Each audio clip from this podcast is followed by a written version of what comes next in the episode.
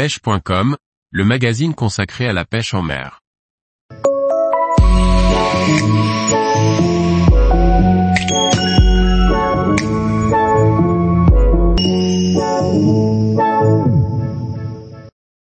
La sardinata, un poisson sportif d'Amazonie à découvrir absolument. Par Liquid Fishing. La sardinata, mélange d'alose, d'aspe et de tarpon, est un poisson que l'on retrouve en Amazonie. Même si le peacock basse et le payara lui ont volé la vedette, c'est un poisson à ne pas manquer et à découvrir absolument. La sardinata fait partie de l'ordre des clupiformes, qui comprend également les harengs, les sardines, les aloses et les anchois. Le poids standard de cette espèce d'eau douce se situe autour de 6 à 8 livres. Cependant, dans certains grands milieux, elle peut atteindre jusqu'à une quinzaine de livres. La forme de sa tête, avec ce grand œil rond, ressemble à la lose. Elle possède une bouche dure, qui rappelle celle du tarpon, orientée vers le haut.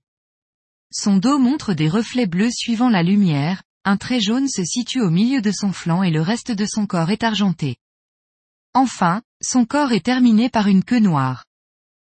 On la retrouve dans les rivières d'Amazonie, comme au Venezuela, au Brésil ou encore en Colombie.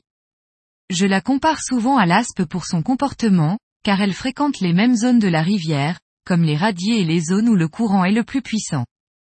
De plus, la sardinata est capable de se déplacer à une grande vitesse pour attaquer ses proies, et analyse bien le leur avant d'attaquer. C'est un poisson qui se déplace en banc qui peut compter un grand nombre d'individus. Leurs chasses sur des petits poissons, dont elles se nourrissent, sont visibles en surface et l'on peut alors facilement les localiser. Lorsqu'elles sont dispersées et en plus petit nombre, elles peuvent être très difficiles à trouver et à cibler. Avec sa bouche osseuse et son excellente vue, tromper et ferrer une sardinata n'est pas si facile. Mais, une fois au bout de la ligne, elle livre un excellent combat qui comprend de nombreuses acrobaties, vraiment plaisantes à voir pour un pêcheur sportif. Tous les jours, retrouvez l'actualité sur le site pêche.com.